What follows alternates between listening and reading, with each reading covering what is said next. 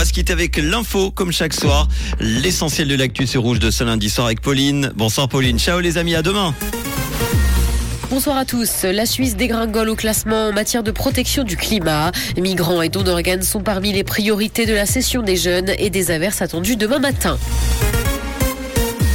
Protection du climat, la Suisse dégringole dans le classement. Le pays a été rétrogradé à la 22e place de l'index international établi par le Climate Change Performance Index. La Suisse fait aujourd'hui moins bien que l'Égypte ou les Philippines en la matière et recule ainsi de 7 places. Le Danemark et la Suède sont les pays les mieux notés devant le Chili. Cependant, aucun État ne se trouve sur une trajectoire de limitation du réchauffement climatique à 1,5 degré.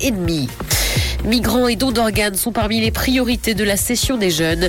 Session fédérale des jeunes 2022 a remis ses revendications après deux jours de débat au Parlement à Berne. Les participants demandent notamment une procédure de naturalisation plus uniforme, une meilleure information de la population sur le don d'organes, ainsi qu'une réforme du deuxième pilier. Les jeunes présents pendant la session étaient en moyenne âgés de 17 ans. En Suisse, EasyJet veut une aide des États pour l'aviation verte. Les Helvètes se disent prêts à payer plus pour des vols décarbonés, mais la compagnie espère que ce ne sera pas nécessaire. Elle souhaite aussi mobiliser les gouvernements. Plutôt que de taxer, elle suggère d'encourager l'investissement dans la recherche et le développement.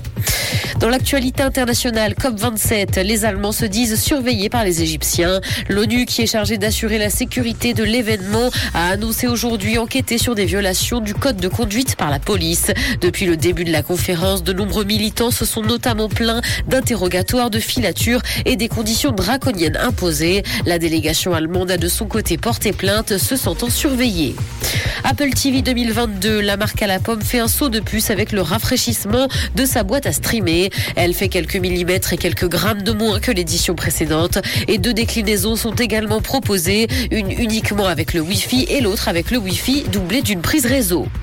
Cinéma, l'homme qui a inspiré le film Le Terminal est décédé. Mehran Karimi Nasseri avait passé 18 ans à l'aéroport de Roissy. Réfugié iranien, il aurait vécu quelques temps dans un foyer à Paris avant de terminer SDF et délire domicile à l'aéroport. Il serait mort naturellement ce week-end et était âgé de 77 ans. Après avoir dépensé l'argent gagné grâce au film, il était retourné vivre à Roissy.